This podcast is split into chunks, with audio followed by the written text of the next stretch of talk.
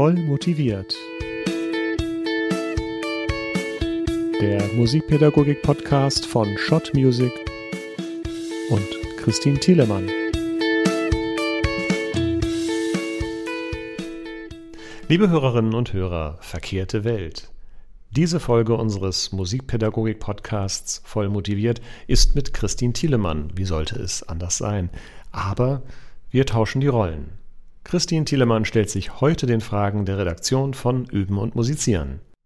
Das ist mein Kollege Rüdiger Beschnitt. Hallo Christine, hallo liebe Hörerinnen und Hörer. Und mein Name ist Christian Müller. Herzlich willkommen, Christine, in deinem eigenen Podcast.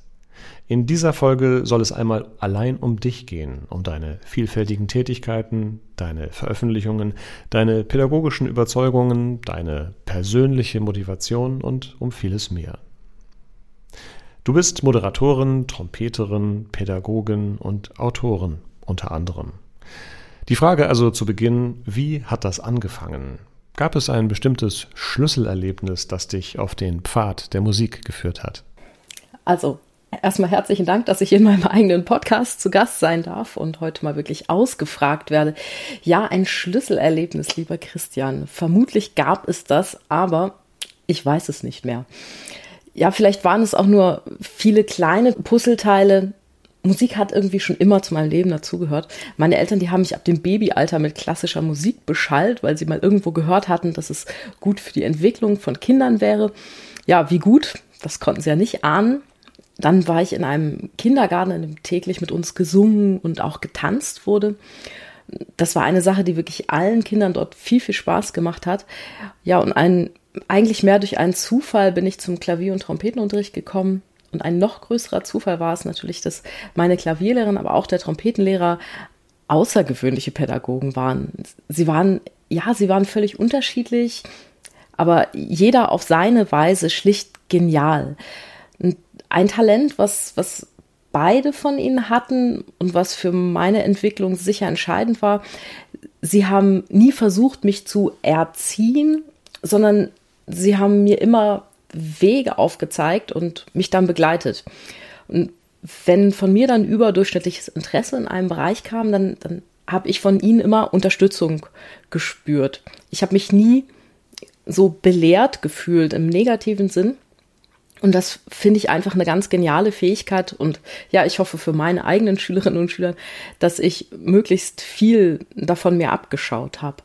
Ja, Christine, als wir uns vor vielen Jahren kennenlernten, da habe ich dich gar nicht als Christine kennengelernt, sondern unter dem Namen Gretchen. Erinnerst du dich noch an unseren ersten Kontakt? Oh, Rüdiger, du wirst es nicht glauben, ich erinnere mich, als wäre es gestern gewesen. Ja, du willst es wirklich, dass wir über Gretchen sprechen. Ja, das ist doch eine witzige Geschichte. Okay, na gut. Also ich hatte unter dem Pseudonym Gretchen Orchestermusiker ich weiß nicht mehr, war das 2002 oder 2003, hatte ich den Orchestermusiker-Blog angelegt. Eigentlich wollte ich nur mal ausprobieren, wie das mit dem Blogging so funktioniert. Und ja, ich hatte gelesen, man soll sich einfach ein Thema suchen, was einen anspricht. Und da dachte ich, na ja, ich so als junge Orchestermusikerin, das wäre doch ganz nett. Ja, das war damals alles ganz neu.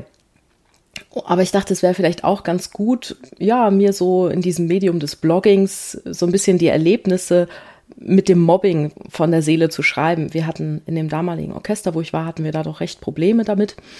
Aber beim, beim Bloggen, beim Schreiben über diese Erlebnisse, da sind es immer so wahnsinnig lustige Texte geworden. Und ja, mir sind auch immer gute Lösungsmöglichkeiten für diese kniffligen Situationen eingefallen, wenn ich sie dann aufgeschrieben hatte. Ja, und dann gab es natürlich noch viele unfassbar witzige Geschichten, die das Leben als Orchestermusiker so schreibt. Auch die sind in den Blog eingeflossen, wie du ja weißt recht schnell waren dann da viele ja durchaus prominente Abonnenten. Und jeden Mittag, wenn ich dann von der Probe kam und den Blog aufgerufen habe, dann waren da irgendwelche neuen Abonnenten, waren neue Leser da. Darunter waren halt mehrere Verlage. Es war auch von der DOV war jemand dabei. Ich habe so dieses Kribbeln gespürt, was so in der Luft lag. Ich, ich hatte irgendwie das Gefühl, oh, jetzt muss irgendwas wird passieren mit dem Blog, weil ich habe ja auch teils echt pikante Stories ausgeplaudert, alles unter Pseudonym. Aber mir war klar, wenn wenn da jemand mit detektivischem Spürsinn kommt, dann ist das bestimmt recht bald vorbei mit meiner Anonymität. Und eines Abends, ja, vor einer Vorstellung, da kam der Orchesterinspektor auf mich zu und meinte dann, ja, Christine, wir haben Post aus der Shot Music Redaktion von das Orchester und die suchen jemanden. Das muss eine Frau sein, so zwischen 20 und 30, Blechbläserin und in einem norddeutschen B-Orchester ist sie. Ja, da kommen wohl nicht so viele in Frage, so ist die Anfrage auch hier bei uns im Orchesterbüro gelandet. Also ich weiß ja ganz sicher, dass du das nicht sein kannst, den sie da suchen. Aber ich gebe dir diesen Brief jetzt trotzdem mal. Ja, und dieser Brief fing an mit, liebes Gretchen, Punkt, Punkt, Punkt, dein Rüdiger. Ja, und jetzt sitzen wir hier zusammen im Podcast und wir haben in der Zwischenzeit ja auch schon so manche Schlacht geschlagen, weil du einfach der weltbeste Redakteur bist, den man sich für die Üben und Musizieren Spezialhefte, aber auch für die allgemeinen Üben und Musizieren Ausgaben wünschen kann. Dankeschön, Christine. Also vielen Dank, dass du damals diesen Schritt gewagt hast, Rüdiger. Ja, gerne. Das war für mich auch eine tolle Geschichte damals. Und was du jetzt schon angedeutet hast, du warst ja Trompeterin im Orchester und natürlich hätte dein berufliches Leben auch ganz anders verlaufen können, als es dann letztendlich verlaufen ist. Äh, du, hättest, du könntest heute auch Solo-Trompeterin in irgendeinem großen Profi-Orchester sein, aber du hast dich dann ja ganz bewusst, vermute ich, gegen eine feste Stelle im Orchester entschieden und bist einen ganz anderen Weg gegangen. Und wie kam es denn zu dieser Entscheidung? Hm, ja, ganz einfach. Die feste Stelle im Orchester, die hatte ich ja zu diesem Zeitpunkt schon, als du mir damals, also als du Gretchen Orchestermusiker damals zum ersten Mal geschrieben hast. Ja, und ich hatte aber eine Fernbeziehung in die Schweiz und ja, kurze Zeit später war ich schwanger und es war klar, dass ich im Orchester eine Pause einlegen würde. Hm, rückblickend bin ich unglaublich dankbar dafür, dass das Leben neben dem Orchester noch eine weitere Tür für mich offen gehalten hat. Ich meine, hier in der Schweiz habe ich dank Musikpädagogik-Diplom recht schnell eine Unterrichtsstelle an der Musikschule gefunden. Und auch als Freelancerin konnte ich in den umliegenden Sinfonie- und Opernorchestern ganz schnell Fuß fassen. Dann durfte ich bei euch viele Rezensionen für Zeitschriften schreiben. Irgendwann kamen Notenausgaben für den Trompetenunterricht dazu. Und ja, mein allererstes Buch, Jedes Kind ist musikalisch, gibt es ja mittlerweile auch schon auf Chinesisch.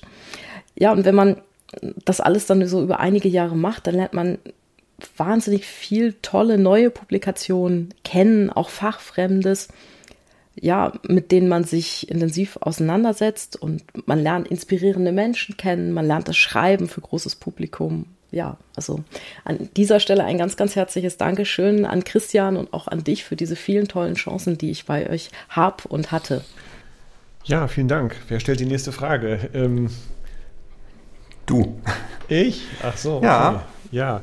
Also wenn man das so hört, das heißt also im Umkehrschluss, die Rückkehr in ein Orchester Vollzeit, die ist quasi aus heutiger Sicht ausgeschlossen. Also du hast dich in der Vielseitigkeit, die du jetzt so ausübst, gefunden oder wie kann man sagen? Ja, genau. Also ich genieße es sehr, wenn ich im Orchester spielen darf, aber als Vollzeitjob, das könnte ich mir heute nicht mehr vorstellen. Absolut nicht. Und wie hast du diesen Schritt in die Selbstständigkeit empfunden? Es ist ja sicher nicht so einfach, eine feste Stelle aufzugeben. War da zu Beginn eine große Unsicherheit oder hattest du eigentlich immer auch das Gefühl, dass du dich da auf dem richtigen Weg befindest und dass das immer irgendwie weitergehen wird? Ganz ehrlich war ich natürlich traurig darüber, meine feste Stelle zu kündigen, für die ich ja doch einen langen Weg gegangen bin und ich habe mich damit auch echt schwer getan, diese Kündigung zu schreiben. Aber in der Schweiz leben und bei den Lübecker Philharmonikern spielen, never.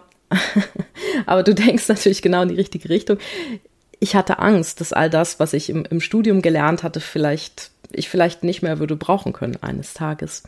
Aber ich denke, wenn man das, was man macht, sei es auch noch so klein und vielleicht auch vermeintlich unwichtig, wenn man das mit Leidenschaft macht, dann ja, dann kann man anderen Menschen etwas ganz Wichtiges damit geben. Und wer anderen etwas Wichtiges von sich selbst gibt, für den gehen immer neue Türen auf. Das ist einfach so. Tue Gutes und ja, dann wird dir auch Gutes getan.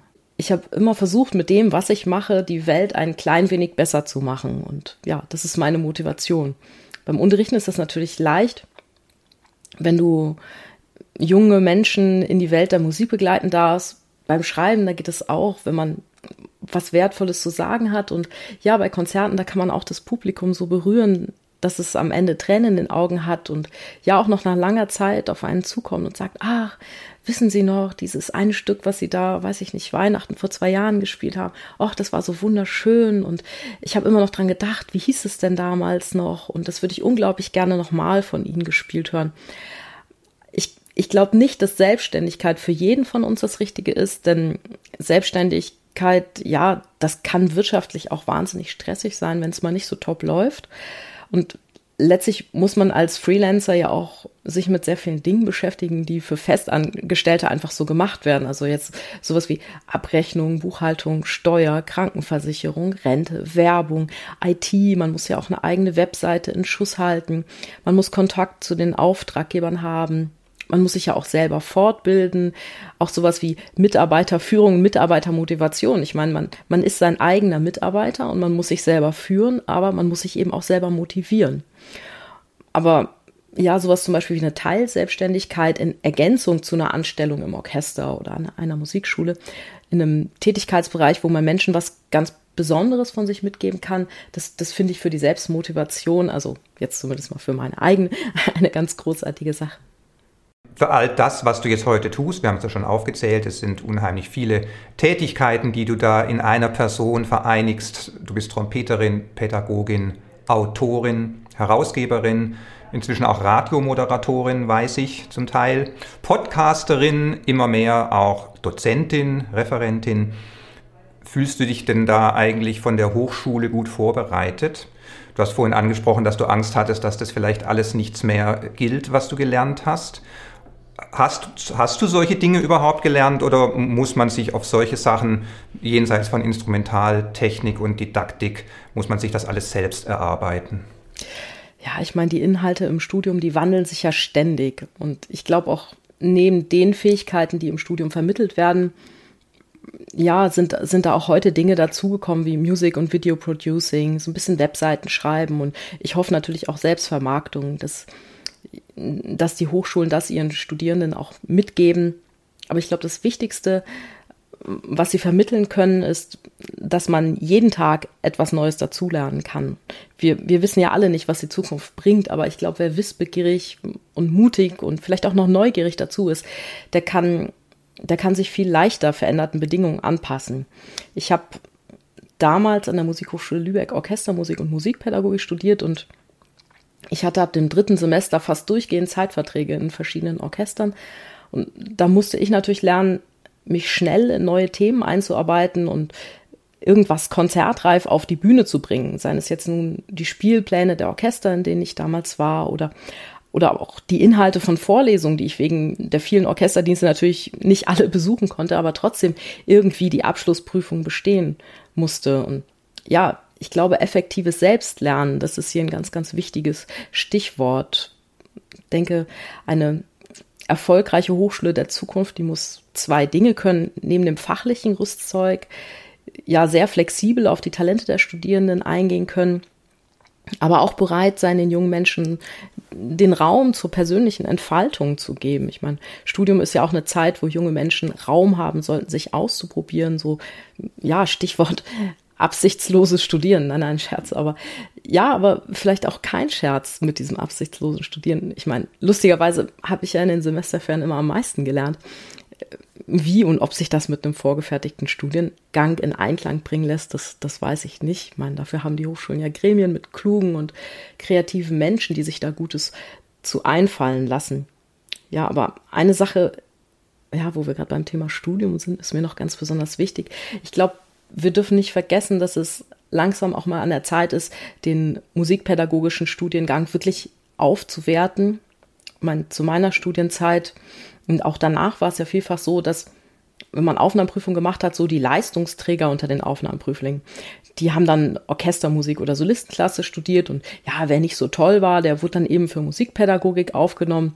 Und ja, wer nicht so toll war, aber dazu gut reden und vielleicht auch noch Klavier spielen konnte, der wurde dann eben für Schulmusik aufgenommen. Und ja, wegen einer künstlerischen Leistung aber abgewertet zu werden und in diesen finanziell oft etwas weniger einträglichen und ja, man muss auch schon sagen, manchmal unsicheren Beruf des Musikpädagogen gedrängt zu werden, das, das hat bei vielen Musikpädagoginnen und Musikpädagogen einfach Spuren hinterlassen.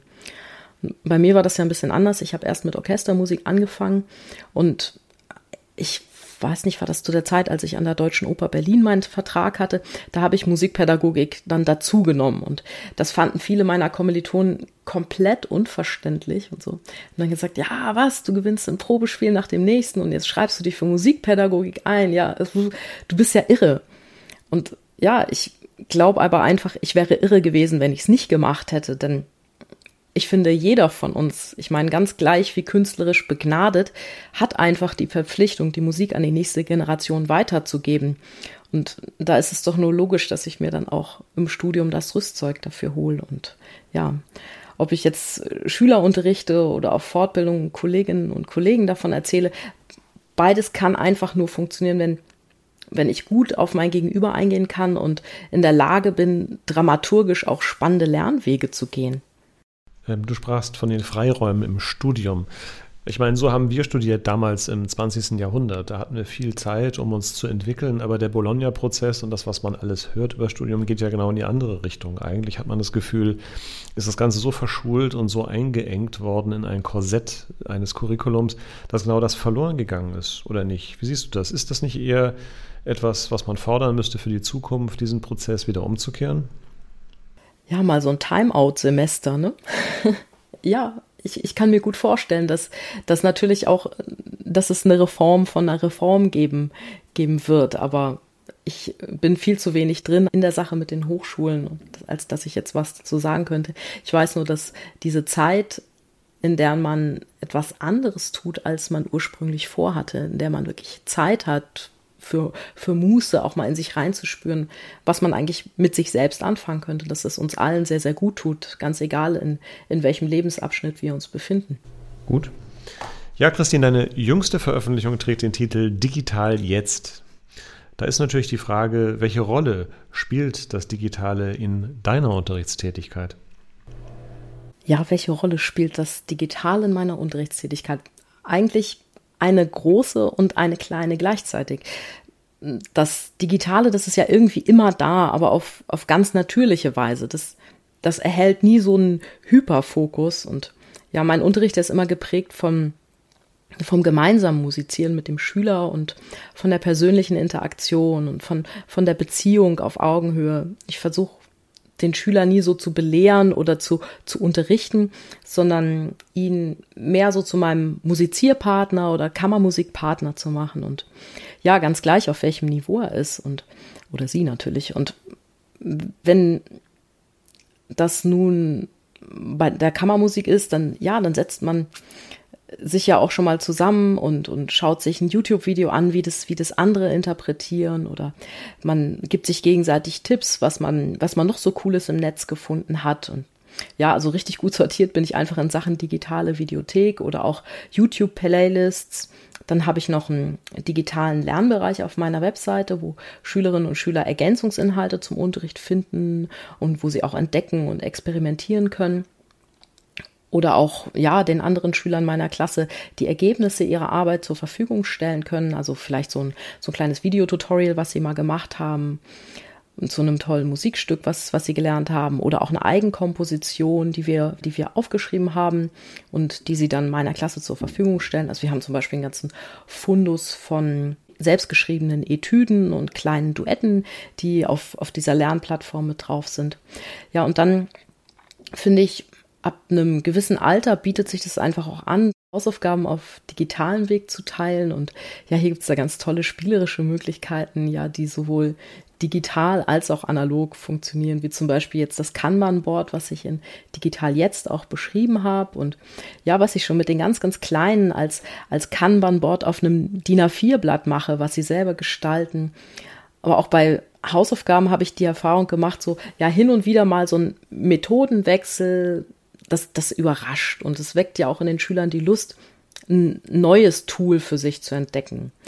Und im Präsenzunterricht, das ist ja das, was ich hauptsächlich mache, finde ich es gut, hin und wieder eine Online-Lektion einfließen zu lassen, weil ich im Online-Bereich natürlich auch dazu gezwungen bin, mich auf, auf andere Dinge zu fokussieren. Da fällt natürlich das gemeinsame Musizieren weg was sonst ja einen Hauptteil der Stunde auch ausmacht bei mir. Und ich versuche dann eher so wie mit Gamification zu arbeiten, also so über Spielformate. Wir wetten, wir spielen gegen die Stoppuhr, wir spielen gegen oder miteinander und ja, wir improvisieren auch ganz viel in diesen Stunden und ja, wie, wie alle Methodenwechsel bringt sowas den Schüler, die Schülerin echt toll voran und das überrascht und ist immer wieder was, was Besonderes. Es gibt neue Impulse. Und auch sind es mal Webinare von tollen Künstlern, also bei uns halt Trompeter, die ich gemeinsam mit meinen Schülerinnen und Schülern besuche oder das kann Special Guest sein, das ist ja meist befreundeter Trompetenlehrer oder Trompetenlehrerin, äh, der oder die in der digitalen Gruppenstunde vorbeischaut und auch da für neue Impulse sorgt.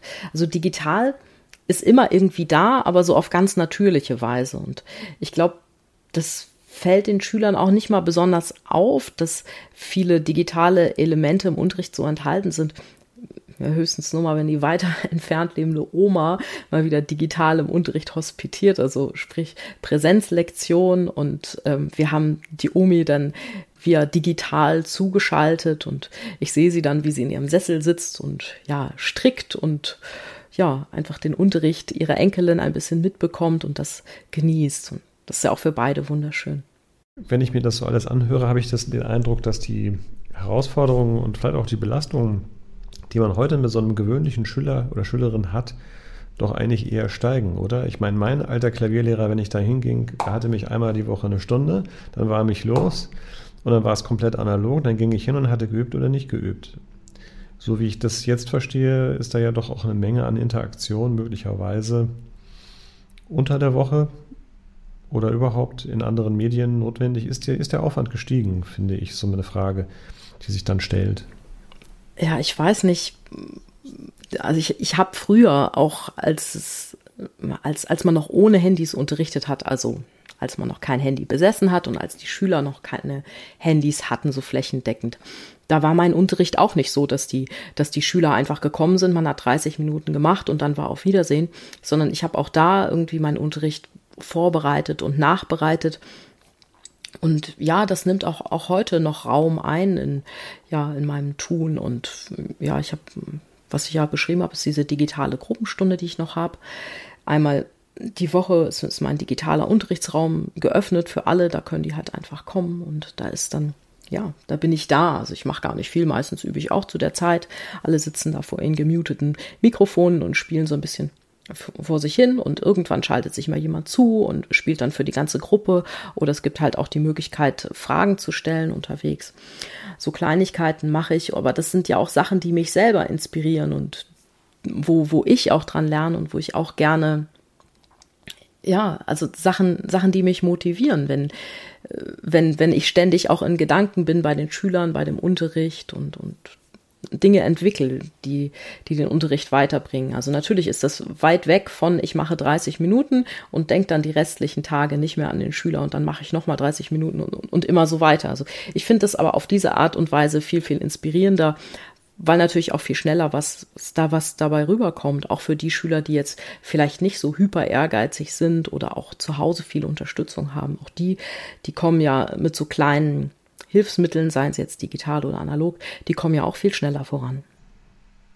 Es fiel irgendwann vorhin bei dir das Wort Bibliothek, glaube ich, oder ähnlich. Also ist es so, dass mit den Jahren dann so eine Art Fundus entsteht an, ich nenne es mal neumodisch Content, den man dann immer wieder auch verwenden kann? Also ich komme ja vom Klavier, ich stelle mir vor, die üblichen Anfängerfehler mit die Finger knicken oder was weiß ich, oder der Fingersatz hier falsch oder so. Das würde man ja wahrscheinlich, wenn man das den Schülern dann nochmal digital zugänglich macht, einmal filmen und dann hat man das und dann kann man das eigentlich immer wieder auch verwenden. Ist das so oder ist das eine naive Vorstellung?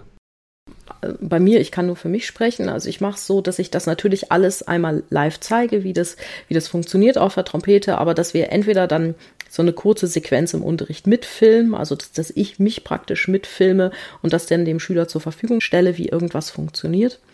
Oder alternativ habe ich sowas natürlich dann auch mal in ein bisschen hübscherer Form schon mal abgefilmt und kann ihm das dann auf seinen Lernbereich stellen.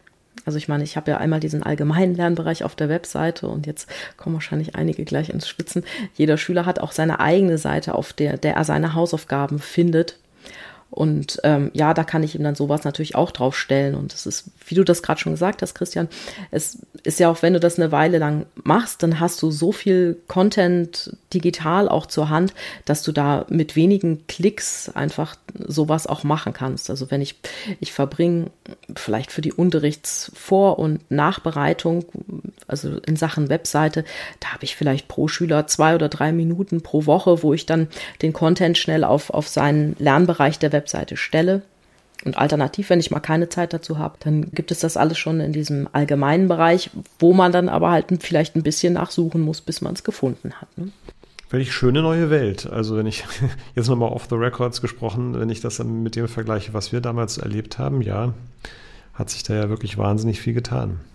Ja, aber es ist, also es gibt auch wirklich viele, die, die dann davor Angst haben. Also wenn du das in, in einer Fortbildung sagst, die dann sagen, was, ich muss eine Webseite schreiben oder ähm, die sich das überhaupt nicht zutrauen würden. Deswegen sind ja auch so Firmen wie jetzt zum Beispiel dieses Dusu, die, die das ja praktisch anbieten. Also die, da hast du ja ein fertiges Zimmer, in das du reingehen kannst und wo du deinen ganzen, ganzen Content hochladen kannst für die Schüler die, die leben ja dann davon, dass sie sowas in einer fixfertigen Form bieten. Wobei ich, ich finde, es ist absolut leicht, so eine, wie ich das jetzt habe, so eine Webseite zu schreiben und auch das, was ich den Schülern biete. Also es ist wirklich nicht viel mehr als drei oder vier Minuten pro Woche pro Schüler.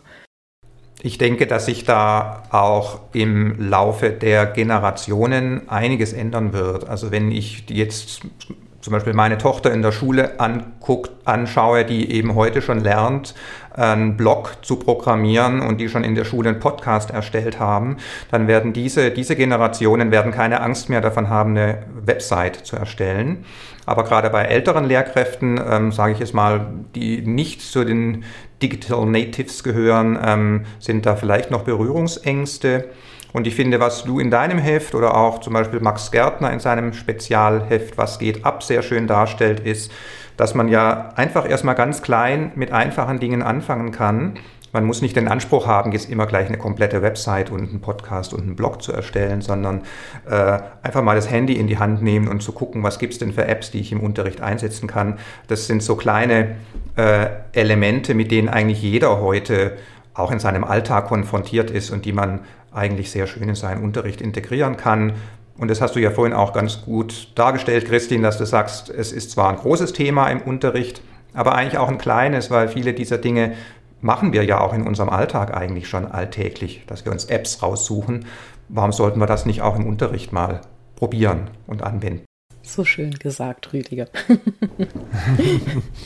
Christine, ein Begriff, der bei dir öfter auftaucht, wenn man deine Veröffentlichungen so betrachtet, ist Motivation. Was hat es damit auf? Warum ist das so wichtig? Ich glaube, Motivation zu erschaffen, das, das wird nicht funktionieren. Man kann Menschen nur helfen, die Motivation in sich selbst zu entdecken. Und ja, das, das fasziniert mich, das macht, das macht mir Freude, wenn ein Schüler so müde und wie, ja, in Anführungszeichen Flasche leer in den Unterricht geschlurft kommt und dann nach einer Dreiviertelstunde komplett euphorisiert und mit glänzenden Augen wieder heimgeht, dann, dann ist es mir gelungen. Und meine Goldmedaille, dass es, ja, diesem Kind oder Jugendlichen dann durch die Musik so gut geht, die wir zusammen machen, das, das ist einfach das Schönste. Und ja, die Zeiten, in denen Schüler die Musikschulen gestürmt haben und wir in fast, fast allen Fächern lange Wartelisten hatten, ja, die scheint doch in den meisten Fächern vorbei zu sein. Und daher wird das für uns Lehrkräfte wichtig, nicht nur diejenigen Schüler gut zu unterrichten, die ohnehin schon mit einer hohen Motivation zu uns kommen, sondern auch denen, die die Motivation zum Musizieren noch nicht in sich selbst entdeckt haben, zu helfen. Und für mich steht aber da nicht so der finanzielle Aspekt im Zentrum. Für mich selbst wäre das wahnsinnig traurig, einfach wenn ein Schüler aus meinem Unterricht geht, ja, sich selbst irgendwann in der Musikschule abmeldet und dann sagt, ja, Musikunterricht habe ich ja mal probiert, war irgendwie nichts für mich. Mein Ziel ist es, dass jeder Schüler es schafft, die Musik, das Musikmachen oder auch das Musikhören als aktiven Bestandteil in sein Leben auch zu integrieren und ob dieser Schüler jetzt Profimusiker oder Hobbymusiker wird, ob er Konzerte besucht oder nur so hin und wieder Musik hört, ja, und sich vielleicht auch mit einem Glanz in den Augen an seinen Unterricht erinnert. Jeder Schüler, jede Schülerin, egal mit welcher Leistungsfähigkeit, sollte uns wichtig sein. Und ich glaube, wenn wir jungen Menschen so begegnen, dann spüren sie das und dann kommen sie auch gerne, ganz egal, wo jetzt ihr Ziel ist. Ist es denn schwerer geworden, ähm, Schülerinnen und Schüler zu motivieren?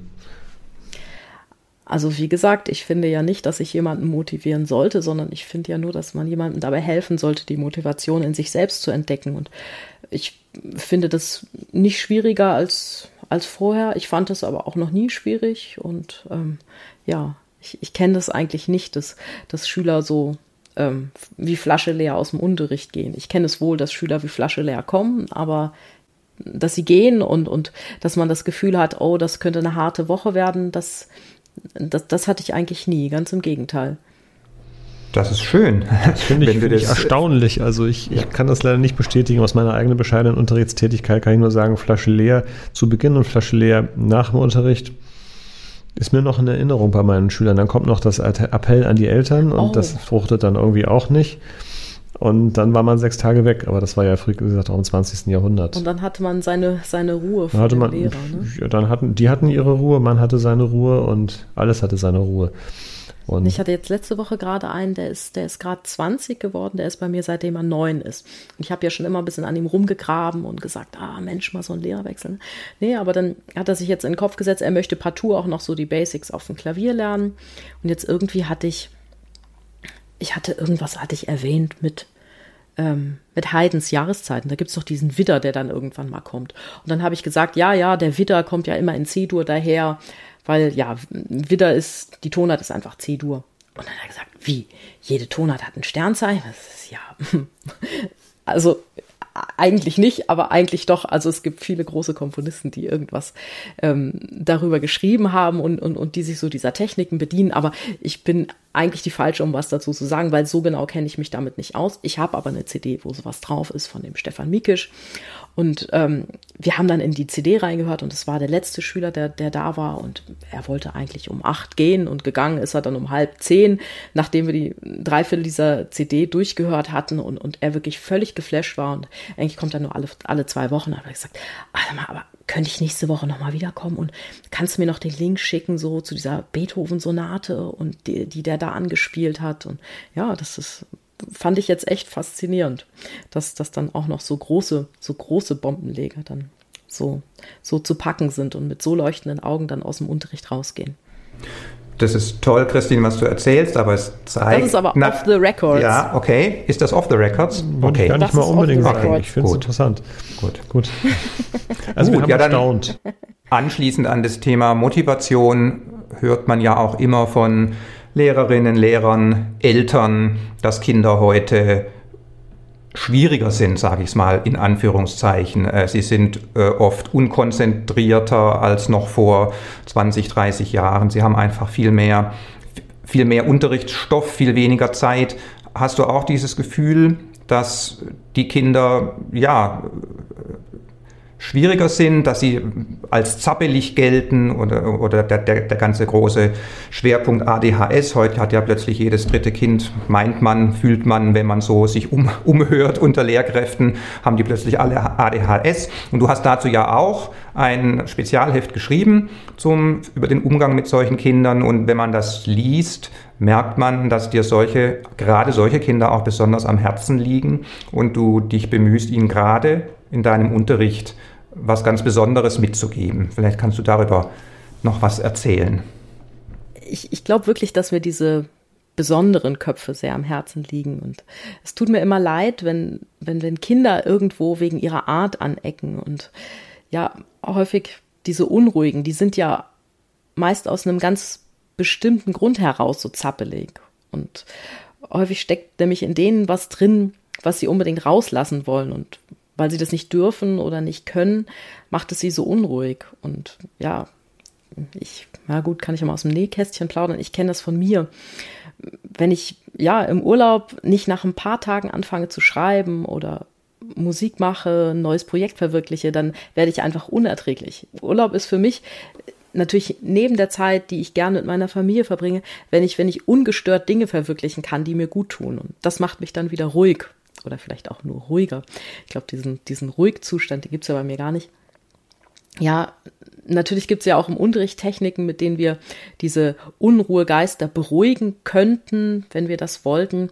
Aber alternativ, und das finde ich ja persönlich den viel spannenderen Weg, können wir ja versuchen, ihre Unruhe in schöne Musik zu verwandeln und ja, auch ihren Ideen zu folgen. Und daraus entstehen dann sicher außergewöhnliche Lernwege, die so besonders sind, dass sie das Tun auch der anderen Schülerinnen und Schüler auch bereichern und auch uns selbst beflügeln. Aber wenn wir versuchen, aus so einem kleinen Wildfang irgendwie einen meditativen Buchhaltertyp zu machen, dann werden wir als, als Lehrkraft einfach scheitern müssen und frustriert sein. Also besser, wir erwarten diese wilden Lernwege und haben für uns selbst ein paar Strategien im Gepäck, wie wir ja auch nach solchen aufputschenden Stunden wieder runterkommen können. Und darum geht es in ganz schön wild. Ich hatte mal ein Musikprojekt mit einer fünften Klasse. Das waren, glaube ich, bis auf zwei waren es alles nur Jungen die Lehrerin dort, die war schon im Vorgespräch, die war komplett verzweifelt und die meinte, ja, die, Kinder, die können absolut nicht still sitzen und zuhören und, oder die Jungs vor allem, die Mädchen, die gehen da total unter. Die Jungs, die sind echt mein Sargnagel, die haben null Interesse an dem, was sie lernen sollen. Und ja, ich hatte, ich hatte wirklich nur ein paar wenige Lektionen mit der Klasse und ich habe mir dann im Vorfeld überlegt, ja, was, was ihre Faszination wecken könnte und ja, mit den Mädchen habe ich am Anfang separat gearbeitet und wir haben, am Anfang haben wir zum Beispiel von Wagner das Rheingold gehört und ja, sie haben dann, ich habe nur bis zum bestimmten Punkt erzählt und dann haben sie die Geschichte so in ihrer, ihrem eigenen Stil weiterentwickelt. Also sie haben die Geschichte praktisch zu Ende geschrieben und dann durften sie zu der Geschichte, die sie die sie erfunden haben, durften sie ein riesengroßes Graffiti sprayen. Und dazu hatte ich einfach einen Graffiti-Künstler als Unterstützung eingeladen. Und ja, die haben dann, die beiden Mädels haben dann mega laut vor der Schule das Rheingold laufen lassen und dann diese, diese Wand, also wir hatten, das, das war so, so Press, äh, Pressspan. Wir haben die besprayt. Und währenddessen haben die Jungs diesen Billy Elliot-Film geschaut, den kennt ihr ja ganz sicher, ne? Von diesem Jungen, der Ballett macht. Und dann habe ich noch eine coole Ballettlehrerin mit ins Team geholt und die hat mit den Jungs eine kleine Choreografie entworfen zu der Geschichte, die die Mädels geschrieben haben. Und am Ende haben wir dann eine kleine Aufführung davon gemacht. Und ja, das Graffiti stand dann als Bühnenbild da. Die Mädels haben die Szene beleuchtet und die Jungs haben echt allen Ernstes da Ballett getanzt. Und die hatten alle vorher noch nie irgendwas getanzt oder sich zu, zur Musik bewegt. Und ja, aber das waren aber ganz abgefahrene und coole Tanzelemente mit, mit Sprüngen und auch mit Tritten. Also das war fast auch so ein bisschen Karate dabei. Ist jetzt schon ein paar Jahre her, aber jetzt, gerade neulich kam nämlich eine Mail und das hat mich jetzt gerade wieder so dran erinnert, an diese Geschichte mit den Unruhigen. Ne? Da kam eine Mail von einem von den beiden Mädchen und die hat geschrieben, ja, ob ich denn schon gesehen hätte, dass an der Oper in Zürich Rheingold gespielt wird, jetzt demnächst. Und ja, sie hätte sich jetzt schon Tickets besorgt. Mittlerweile ist dieses Mädel natürlich schon erwachsen, die hat eine Ausbildung gemacht, ja, und sie hat mir in der Mail dann noch erzählt, dass sie zusammen mit einigen ehemaligen Klassenkameraden regelmäßig in Konzerte und auch in Ballettaufführungen gehen. Und da dachte ich, wow, das war doch so schön. Es war so unkonventionell. Es war nicht Lehrplan. Es war so, dass alle gedacht haben, oh, muss das denn sein, dass diese Kinder jetzt auch noch Graffiti sprayen? Wozu brauchen diese unruhigen Jungs, die ja nicht mal im, im Matheunterricht folgen können, wozu brauchen die jetzt noch eine Ballettlehrerin? Die machen sowieso nicht mit. Und ja, am Ende ist sowas Gutes bei rausgekommen, was sie, was sie auch heute noch inspiriert. Das ist doch einfach das Schönste. Toll. Also fasse zusammen, um die Jungs zu motivieren, braucht man einen professionellen Sprayer, eine Ballettmeisterin, eine Wand dazu und ähm, schon ist es alles, alles gemacht. Christine, wir haben ja jetzt gerade zwei sehr anstrengende Jahre hinter uns alle mit der Corona-Pandemie, die uns allen stark zugesetzt hat. Aber Kunstschaffende und vor allem auch Instrumental- und Gesangslehrkräfte hat das natürlich noch einmal ganz besonders getroffen. Wie hast du persönlich die Zeit erlebt? Hat es dir geholfen, das gut zu überstehen, dass du so sehr breit aufgestellt bist und so neugierig bist? Und hast du die Zeit womöglich sogar positiv für dich genutzt, um dich weiterzuentwickeln, um neue Dinge auszuprobieren in der Zeit? Also ich würde die Verbindung zwischen positiv und Corona nicht unbedingt ziehen wollen, weil für die Kunst und Kultur war und ist die Pandemie ja einfach eine ganz, ganz große Katastrophe. Und ich will nicht schwarz malen, aber ich fürchte, wir haben einer ganzen Generation das Singen und auch das ja, aktive Besuchen von Konzerten abgewöhnt. Und wir brauchen jetzt jeden Einzelnen, der was dagegen tun kann und sich mit seinen Talenten dafür einsetzt, aus einer Position heraus, dass, dass Kinder und Jugendliche wieder einen, einen echten Zugang zur Musik bekommen. Ja, jeder von uns muss nun noch mehr dafür tun, damit die Musik wieder den Stellenwert in der Gesellschaft bekommt, den sie auch verdient. Und ja, damit meine ich jetzt nicht, dass Lehrkräfte mit ihren Klassen in der Schule Noten und Rhythmus lesen üben sollen. Musik machen und Musik erleben, das kann doch hier nur das Ziel sein. Als Kind, da musst du ja die Welt der Musik überhaupt erstmal kennengelernt haben, um zu sagen, ja, das will ich auch machen.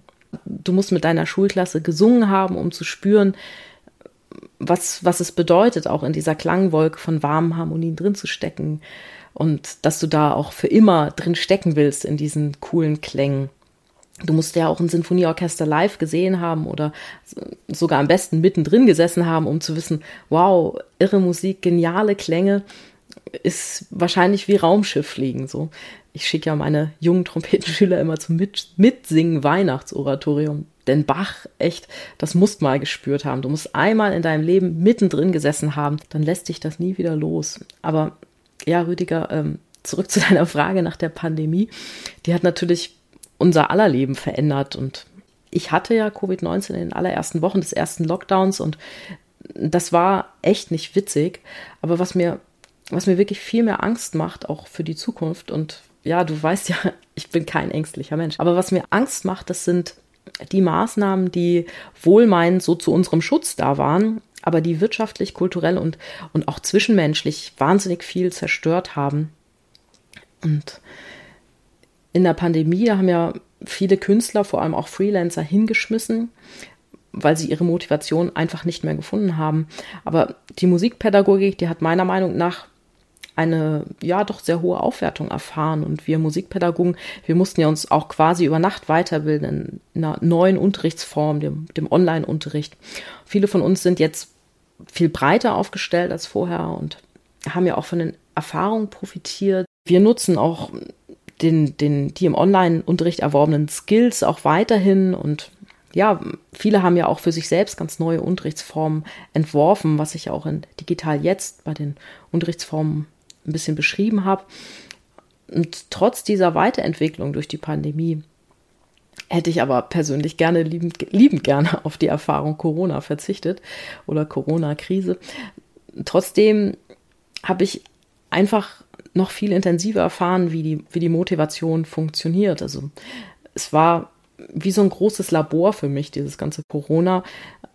Ja, wie, wie, wie so in einem Live-Versuch drin zu sein und selbst Teil dieses Versuchs zu sein. Und ich wusste am ersten Tag, wenn ich hier psychisch gesund wieder rausgehen will, gesund und motiviert aus dieser Krise, dann, dann muss ich mir was suchen, was, was zu meiner persönlichen Motivation, vielleicht zu meinem Motivationsprofil passt. Und ja, zu mir passt es einfach, wenn ich anderen Menschen helfen kann.